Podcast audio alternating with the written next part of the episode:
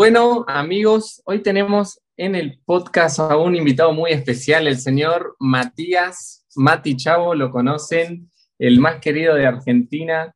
¿Cómo estás, Mati? ¿Todo bien? Hola, Marito, eh, ¿cómo estás? ¿Esta es la apertura que haces? Así de entrada, así empezás, eh, sin más preámbulo. Sí, sí, me gusta a veces improvisar. Aparte, hoy estoy teniendo un día medio loco, así que no me importa nada. Vamos a hacer una intro así. Bueno, muchas gracias por invitarme. No, al contrario, en serio, gracias a vos por tu predisposición de siempre, por el aguante y por el apoyo de siempre. Sos alguien que me anima y me inspira un montón y es un privilegio tenerte acá en el podcast. Me olvidé de sacar el paraguas, que eh, eh, eso donde colgamos el paraguas, me olvidé de sacarlo y Mili me va a retar, pero bueno, ya empezamos. no importa, no importa, le da el toque, le da el toque casero, me gusta. Combina bien con el micrófono, aparte. Contame, eh, ¿qué te gustaría charlar hoy? Eh, contame primero eh, cómo nació este espacio. Me gustaría, ¿qué te estoy haciendo en la entrevista? Pero más o menos para que la gente que va a escuchar por primera vez sepa. ¿Cómo nacieron los podcasts? Eh, yo hace mucho que quería empezar con los podcasts. De hecho, tengo el primer podcast que subí fue en el 2019, que me animó a hacerlo Nico Evans y grabamos un podcast juntos y lo subimos. Pero después yo me metí más de lleno en los videos de Instagram TV y en otras cosas y no lo seguí. Este año una de mis metas, yo todos los años me hago una lista de metas para el año y una de esas metas era empezar los podcasts. Así que acá estamos. ¿Y sobre qué, el tema es este. Yo te dije, hay, hay, una frase que a mí me gusta decir mucho y es que los influencers no existen. Pero vos me, me, la picanteaste y me vas a contradecir un montón. Entonces, yo voy a hacer las preguntas acá. Mati, ¿para vos existen los influencers? Existe gente con más llegada que otra, sí, existe. Eh, ¿Qué es un influencer? Un influencer es una persona que influencia a cierta cantidad de personas. Eh, la cantidad a la que puede influenciar o que le puede generar una opinión eh, puede ser más o menos. O sea, que todos podemos ser influencers. Es más, todos somos no influencers. no todas las opiniones son tomadas en cuenta. Así que no sé si todos podríamos influir a alguien. Pasa que influir no es solo opinar, eh, uno influye con sus acciones en, el trabajo, en la escuela, en donde sea que uno se mueve, cuando uno, todo es causa y efecto, ¿ok? Entonces, cuando, por ejemplo, vos vas por la calle y ves que alguien tira un papel a la basura, la gente dice, ah, si ese tiró el papel a la basura, yo también lo voy a tirar a la basura en vez de tirarlo para a la mí, calle. Para mí puede generar lo contrario también. No, ¿qué haces? ¿Cómo vas a tirar eso a la basura? También, también, también, depende de la bueno, persona. entonces algunos somos más propensos a que nos influencien que otros que son más generadores de opinión. Totalmente. ¿Sabes que Eso siempre me llamó mucho la atención. ¿Cómo hay personas que son propensas a influenciarse de una manera más rápida que otras? O sea, por ejemplo, a mí es muy difícil que alguien me influencie porque no, no, me identifico con todo y menos imito a otras personas. Tal cual. Pero a, veces vemos que hay personas que se influencian por modas, por ejemplo, las modas son un ejemplo. Hay cosas que se ponen de moda y esas personas las siguen y después cuando es de moda dejan eso y se van a otra moda. ¿Qué, opinas de eso? Yo creo que eso comienza desde el colegio, desde el colegio, incluso desde el jardín. En el jardín siempre hay nenitos que eh, dicen vamos a hacer esto y cierta cantidad lo siguen. Entonces eh, ahí tenés a los seguidores, eso lo tenés bien reflejado de que somos muy pequeños.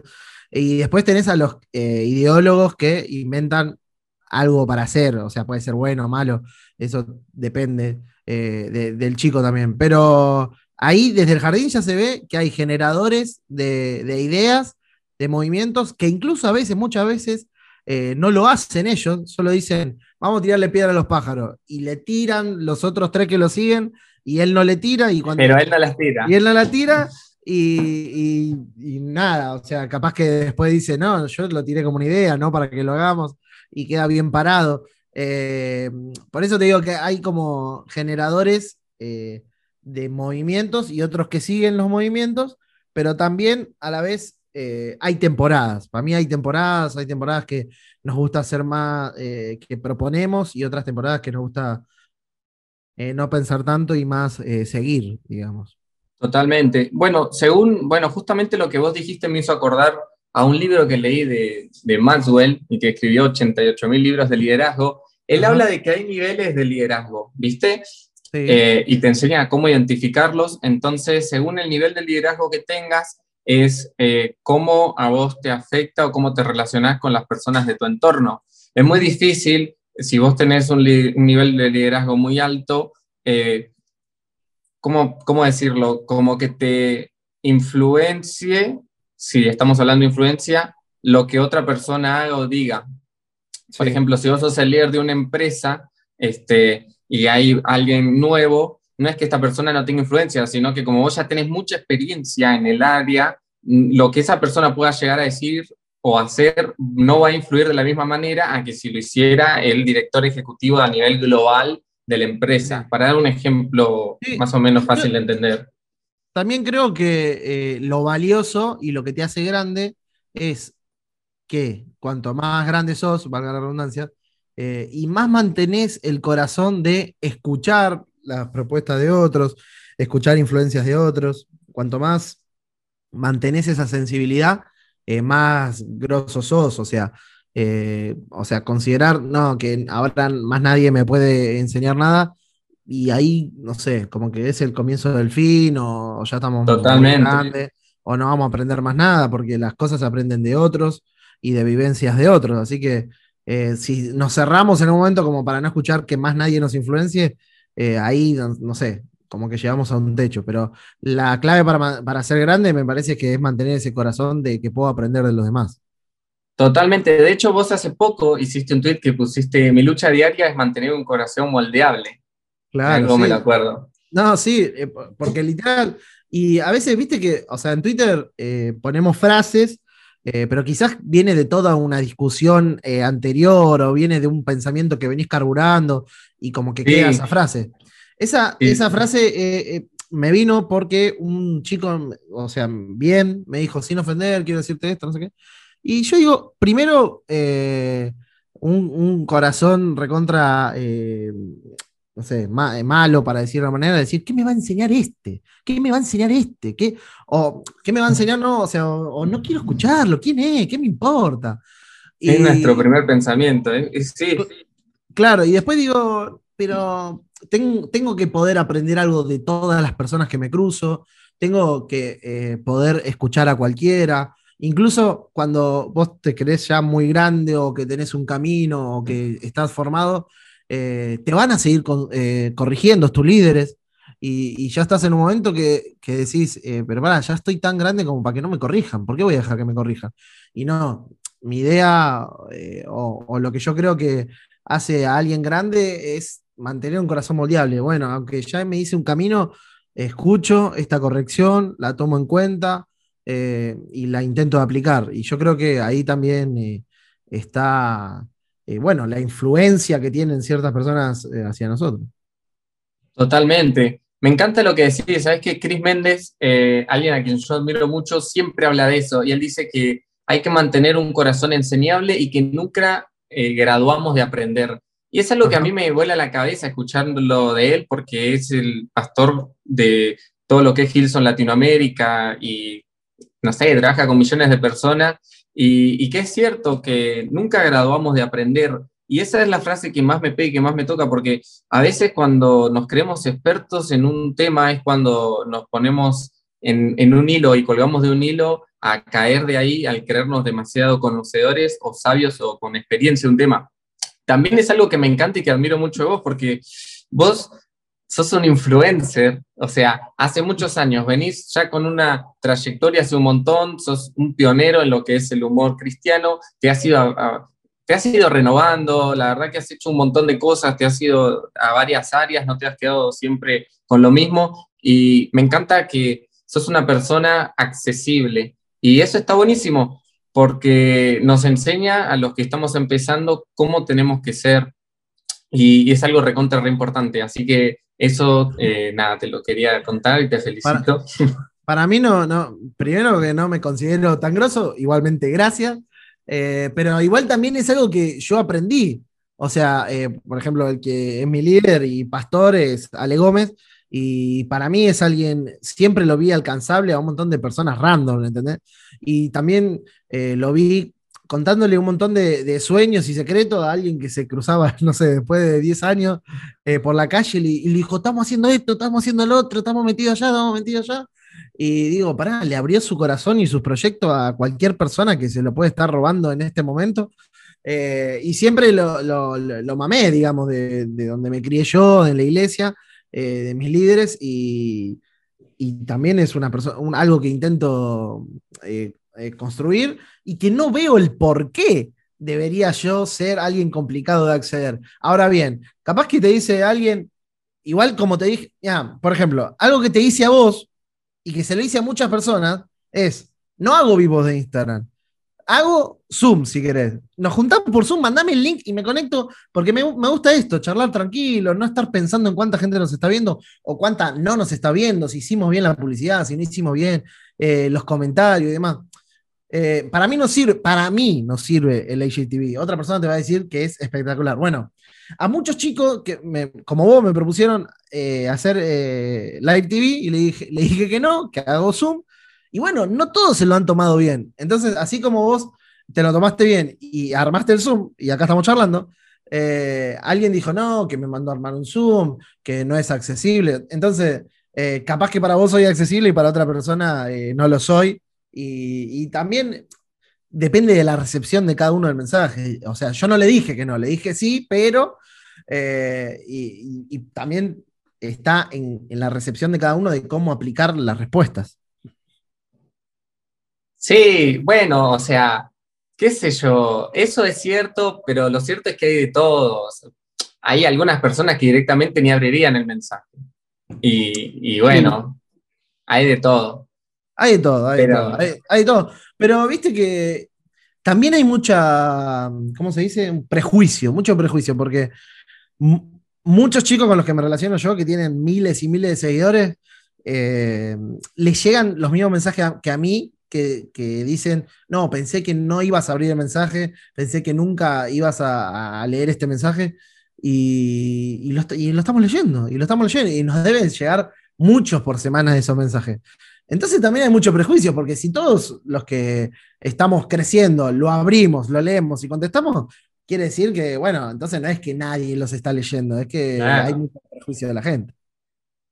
Total, y de hecho también del otro lado a veces entender que si no te contestó, a veces no es porque no quiso. Eh, no, no, no, nos dedicamos a Instagram, o vos no te dedicas a Instagram. Entonces, tenés, estás en dos podcasts, tenés que trabajar, tenés que criar un hijo, tenés que estar con tu familia, tenés que servir a la iglesia. ¿Y cómo sacás tiempo para todo? Y cuando vienen olas de 200 mensajes, 300 mensajes que te llegan a vos, o sea, eso te lleva un montón de tiempo también. Yo de, hablé de esto bastante con Blondie, porque Blondie a veces se resatura y ella se enfoca mucho en responder detalladamente los mensajes. Y en un punto le estaba haciendo mal porque no podía concentrarse en otras tareas pensando en la necesidad de la gente que le escribía. Es una tarea difícil y acaba que volvemos al principio en lo que te digo es que, bueno, vos decís que todos influencian. Bueno, no es lo mismo eh, el que influencia a uno, que tiene que responderle a uno, que el que influencia a 5.000 que le ven sus historias y tiene que responderle a 200 mensajes por día. Eh, no, totalmente. El caudal de personas eh, no, es el mismo. Totalmente. A lo que yo voy es que a veces la gente cuando tiene un deseo de, de, empezar algo, un emprendimiento, hacer contenido, una empresa, lo que sea, un comercio, eh, a veces piensa que como en ese momento su alcance y su influencia no es como la de otras personas que ve, quizás lo que ve en las redes o lo que ve eh, en sus ámbitos, se siente descalificada al momento de empezar. Por eso ahora estamos viendo una nueva ola de creadores de contenido. Yo creo que que vos lo podés ver desde el año pasado y este hay muchísima gente que está empezando y de todo, música, ropa, motivación, no sé qué otro género, make-up, de todo, de TikTok, humor, comedia, versículos. Hay una nueva ola y me estoy topando con un montón de creadores de contenidos nuevos. ¿Qué podríamos eh, decirles para, para, empezar? ¿Qué consejo práctico vos le darías a alguien que esté empezando o que ya empezó, pero está apenas en, en los cimientos de lo que sería lo que está haciendo? Yo diría tres cosas. Eh, una, que hay público para todo, que hay un nicho, una cantidad de público determinado para lo que quieran hablar, que no se encasillen en un tema, que vayan a un tema específico, por más que piensen, no, de esto no va a hablar nadie, que hablen de algo específico. Eh, primero, o sea, que va a haber público, que se queden tranquilos, que va a haber público eh, para para eso. las redes sociales están en su mejor momento de apogeo con esto de la pandemia, todo el mundo está con el celular en la mano eh, todo el tiempo y hay un público que o, de casualidad o que le interesa eh, va a ver ese contenido. Así que el contenido, eh, tu público va a estar, tu nicho va a estar. Segundo, la constancia. O sea, hoy no te va a ver nadie. Te van a ver 20 personas o menos. No te va a ver nadie. No hay chance de que cuando empieces te vea alguien. A ver, en el, en, el, algoritmo nuevo de TikTok, bueno, ponele que te van a ver muchas personas, pero no sé, es como un algoritmo nuevo que no se sabe qué tan real es, hay muchas cosas ahí, eh, pero lo más importante es la constancia, o sea, mantenete, mantenete tres años mínimo, mantenete tres años mínimo subiendo contenido y ahí recién vas a empezar a ver los resultados. O, sea, yo siempre digo que a 10.000 seguidores, que es poquitísimo en el ambiente de ser influencer en, el mundo, ponele. 10.000 seguidores es poquitísimo, como que llegan de la nada. Y yo tardé tres años, pero no me cansé y dije, yo voy a seguir, a alguien le va a gustar lo que hago, sigo y sigo y sigo. Y bueno, o sea, eh, de a poquito fui viendo resultados mejores y mejores. Eh, y se fue dando, pero es constancia, o sea, para mí cualquier contenido que hagas, si lo mantenés con constancia, para mí se va a terminar creciendo, de más. Total. Y, tercero, empezar con lo que tenés. O sea, obviamente podemos tener. Yo, miren la cámara con la que estoy, o sea, eh, no está, es malísima, eh, pero eh, voy avanzando. Ahora tengo el micrófono, tengo una compu, tengo una, una luz. Eh, y de a poquito, no vas a tener todo al principio, pero tampoco, ni a palo vas a tener todo. Empezá con lo que tenés. Literal, empezá con lo que tenés, con el, celular que tenés, con el micrófono del celular, con lo que tengas. Con lo que tengas, date maña y empezá con lo que tenés, porque excusas hay un montón, o sea, excusas hay un montón, nunca va a ser un tiempo perfecto, nunca. Eh, para empezar. Primero empezá y después las cosas se van a ir apareciendo o vas viendo los resultados y, te vas motivando y decís, che, ya me siguen mil personas, me parece un buen número para comprarme un celu nuevo, invertir en 12 cuotas y, jugármela porque ya creo eh, que, está bueno lo que estoy haciendo y demás, ya lo vengo haciendo hace seis meses, no sé, te di cualquier ejemplo. Pero empezá con lo que tenés y, las cosas después van a ir apareciendo. Totalmente, totalmente. Y Mati, en este tiempo creando contenido en estos años, ¿cuáles han sido eh, tus más grandes luchas o las cosas que más te han costado? Em, no, me ha, no, me ha, costado mucho, la verdad. Eh, yo en el medio, em, eh, en el medio tuve una pérdida grande, que fue el fallecimiento de mi hija, y el tema fue em, cómo retomar sigo, no sigo, dejo, no dejo. Eh, pero como que nunca fue el tema del contenido Yo quería seguir haciéndolo, pero no sabía el tema de la gente, qué va a decir, qué va a opinar. Pero no es, eh, ah, no sé si me explico el tema de que tuve un, un gran problema con el contenido. ¿Me explico? Tuve un gran problema personal y dije, ¿qué hago? ¿Sigo? ¿No sigo? Eh, sigo subiendo, me hago una cuenta nueva y empiezo de cero, porque viste, hay muchas cosas que estás pasando por una crisis eh, eh, existencial y no sabes qué, hacer, qué manotazo de abogado, tirar. esperé un mes más o menos para subir el primer video, un poco más, y también pensaba, ¿no? Será poco un mes, dirán, este ya hizo el duelo, no hizo el duelo. Entonces, fue convivir con mi vida personal, eh, pero mantener las redes. Ese fue como lo gran, lo gran, el gran tema que, tuve. y después, o sea, obviamente bajar el tono de, las publicaciones, porque yo estaba pum, pum, pum arriba y tuve que comenzar con escritos, con reflexiones, con lo que me estaba pasando, abrir mi, corazón, contar. Eh, entonces, eh, más que nada de lo que me pasó creando contenido fue eso, que lo que me estaba pasando en mi vida personal, eh, cómo convivía con lo que yo estaba subiendo. Claro, me imagino. Sí, me imagino que habrá sido una temporada dura hasta volver a agarrar el ritmo que, tenías antes y el que tenés ahora. Yo no, sabía eso, che. y, ¿Y cómo, cómo lidia Mati Chavo? O calculo que, a ver, este, este Mati Chavo no es el mismo que hace cinco años, pero ¿cómo lidia? Háblame de cómo lidiaba el Mati Chavo de hace cinco años con las críticas y cómo lo hace el Mati Chavo de este 2021. Tampoco tuve eh, grandísimas que me mataron, la verdad. La, la, eh, las mayores críticas fueron hace dos años hasta acá, que hago la nueva traducción para los pibes, una Biblia con lenguaje ah, con esa. normal. Eso fue, eh, la verdad, que con lo que más me han matado, pero con el humor no tanto. Primero, porque fui contemporáneo, él un año antes comenzó que yo, comenzó que yo, no sé si lo dije bien, me suena mal, pero creo lo dije bien. no, creo que no lo dijiste bien. un año antes que yo, ese era. Ahí está. Eh, un año antes que yo comenzó Juan de Montreal, que es mi amigo, que salió en, un montón de videos, y él de los míos y yo los de él. Eh, y él como que se bancó todas las primeras puteadas, para decirlo de alguna manera, y como que, eh, que, abrió el camino un poco, yo siempre se lo digo. pero también a la vez me tuve que bancar que este se hace el Juan de Montreal argentino y nada que ver, o sea, soy, soy cristiano, pero no hago contenido 100% cristiano en el humor, hago de la vida cotidiana, o sea, family friendly, que es para cualquier persona.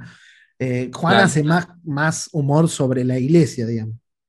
Bueno. Y ahora cambió totalmente su contenido, Juan. Sí, eh, la, verdad que está yendo por, por, todos lados, pero se encontró con un éxito repentino también. Sí, yo soy fan de sus TikTok, chabón. Yo 13 millones, 13 millones de, Yo necesito una dosis semanal de los TikTok de, las caras de Juan Montreal, así como lo parece así. Y, él, me escribe, o sea, hemos hablado y, dice, nunca me hubiese imaginado que por hacer caras, o sea, por pestañear, eh, hubiese llegado tan lejos. Y la verdad es que, viste, ahí te mantenés, ahí te, vos decís, el chabón no es que esto es lo primero que intenta, ¿eh? él intentó ser músico, músico melódico, músico de rock, músico de metal, músico de pop, de todo, intentó todo.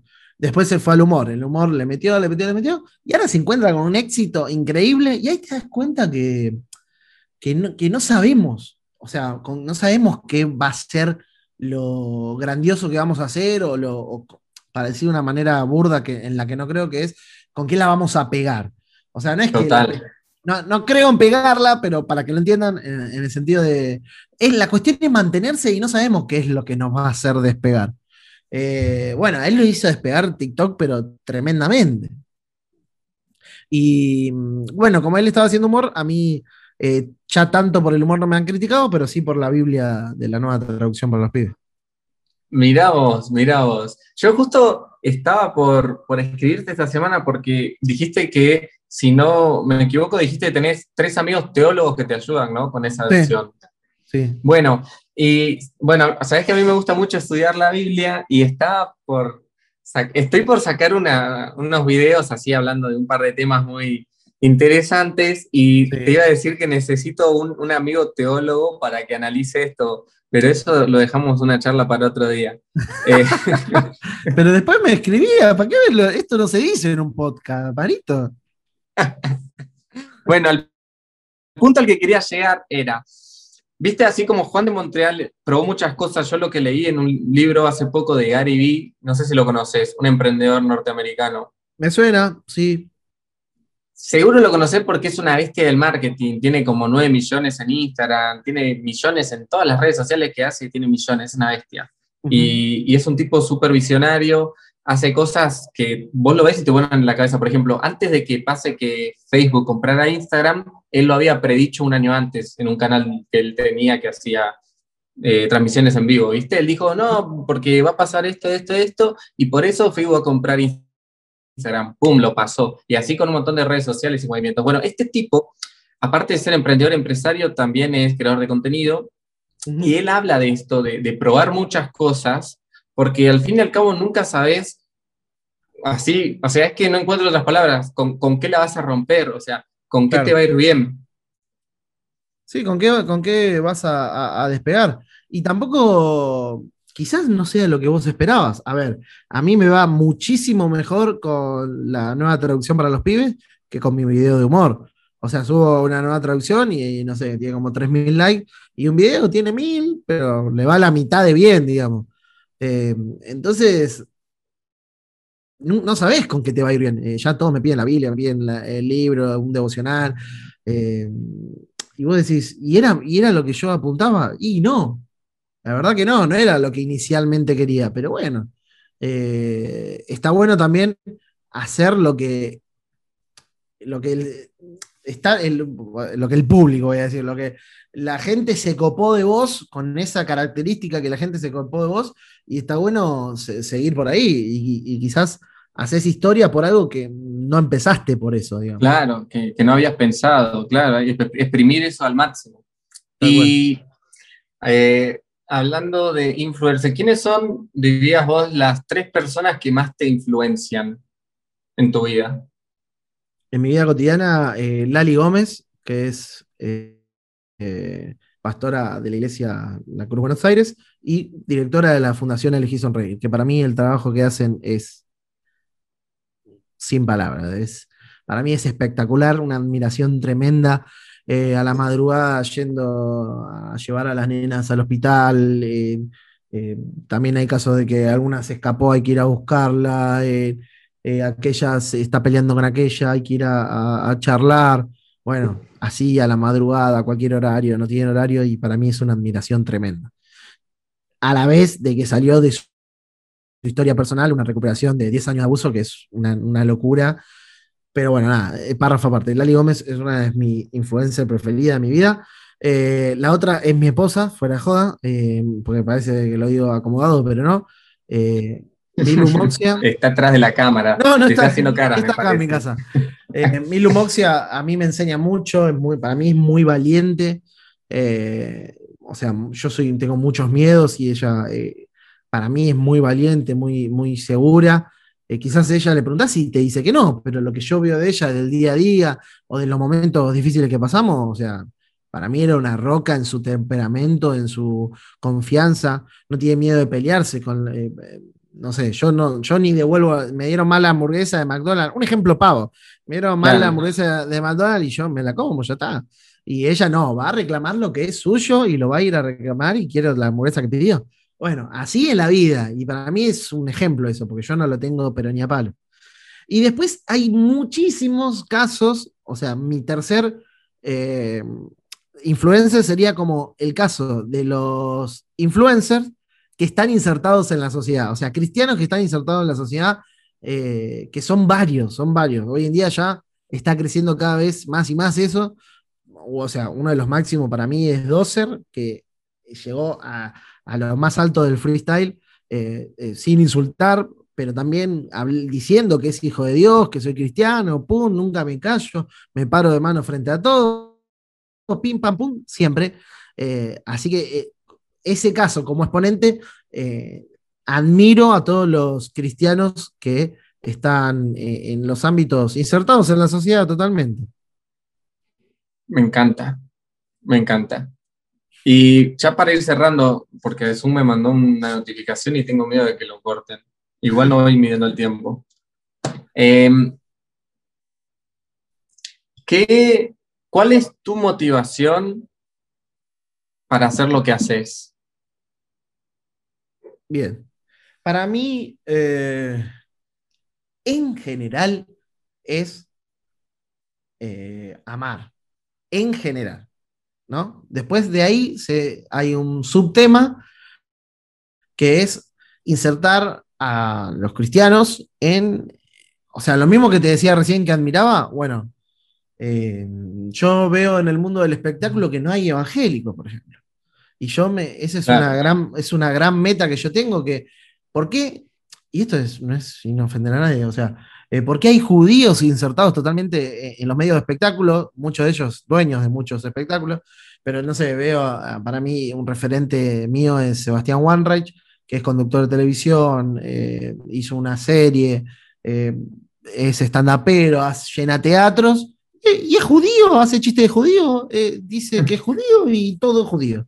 Entonces, o sea, esa naturalidad de que haya un evangélico en medio de todo es lo que a mí me apasiona seguir para naturalizar a la iglesia evangélica, que hoy en día somos el 15% del país casi, y, y, ese es como un, un gran motivo, mostrar que, a ver, la última imagen en los medios que tenemos de evangélico es, eh, no, quiero, no quiero nombrar a nadie, pero de gente que eh, hubo movidas fraudulentas, para decir de alguna manera, gente que ha estafado que eh, y demás.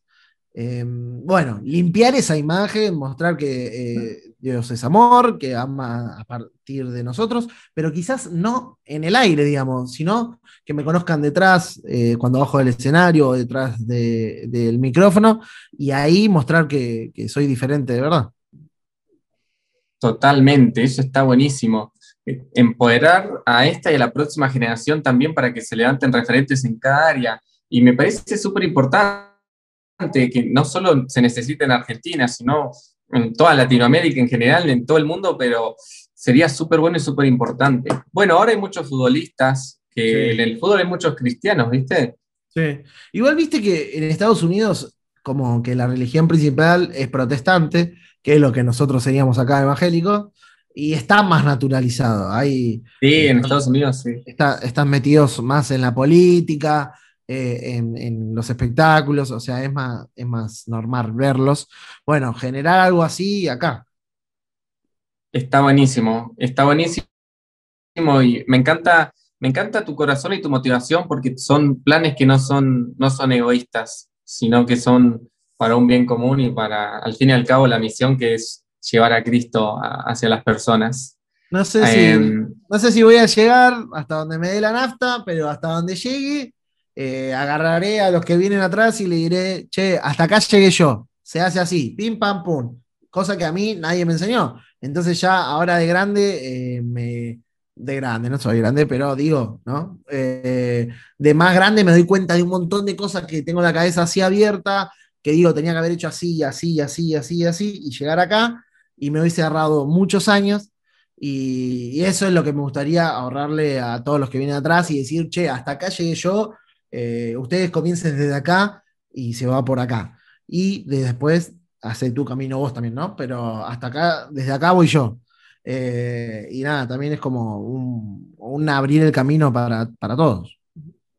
Totalmente, y ese es un pensamiento que yo te soy sincero, lo tengo hace un par de años como lema, y es que uno nunca sabe a dónde puede llegar. ¿Cuántas personas que han marcado la historia hemos visto que después de morir sus hechos y sus acciones han repercutido mucho más que en vida. O sea, leemos teorías de científicos, de gente que hizo películas, de que escribieron cuentos. Eh, ¿A, vos te gustaría, ¿A vos te gustaría ser famoso post-mortem?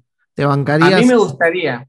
Me gustaría, o sea, no ser famoso post-mortem, o sea, sino que cuando, después de que yo muera, todo lo que yo dejé sembrado en Instagram, en Twitter, en YouTube, en todos lados, que la gente lo vea y que sea como una semilla para las próximas generaciones, porque nunca sabemos hasta dónde podemos alcanzar. Sí, a mí me gustaría vivir la fama. Eh, vivir la no, obvio, pero. Acá vivo. Pero. La gente se va. Yo te digo, tenés mil seguidores y te morís. Te morís, y te morís con mil seguidores. O Pero eh, después de muerto, lo encuentra alguien, lo encuentra a Sony y hace tu podcast, los sube, eh, los hacen película, hacen. Y sos, sos el nuevo Brad Pitt, pero estás muerto. No lo vas a disfrutar. Pero, no importa. Estás tomando una cervecita con Jesús en el cielo, como Moisés, disfrutando. Sí, está bueno, está bueno. No, eh, es un buen pensamiento. Es algo que pienso, es algo que pienso que, es difícil, no es fácil, porque vos decís, ahí también habla mucho de matar tu ego. Eh, de decir, bueno, voy a ser famoso post-mortem. es, algo, es, un ejercicio, es un ejercicio. Igual suena feo si lo decís así. No, no, no nombré la muerte. De decir. Es un, es un, ejercicio, es un ejercicio que hay que hacerlo. Eh, también, o sea, a ver, la única certeza que tenemos en esta vida es que nos vamos a morir. Total, total. Por más duro, por más duro que, suene. Entonces, uno tiene que vivir la vida como si mañana se acabara. O sea, querer a los suyos, hablar todo, eh, dejar una huella, dejar un mensaje. Eh, hay que vivir la vida apasionadamente. Hay, hay altos y bajos a veces. Quiero estar tirado en la cama, no quiero saber nada, no quiero terminar la carrera, no quiero hacer nada.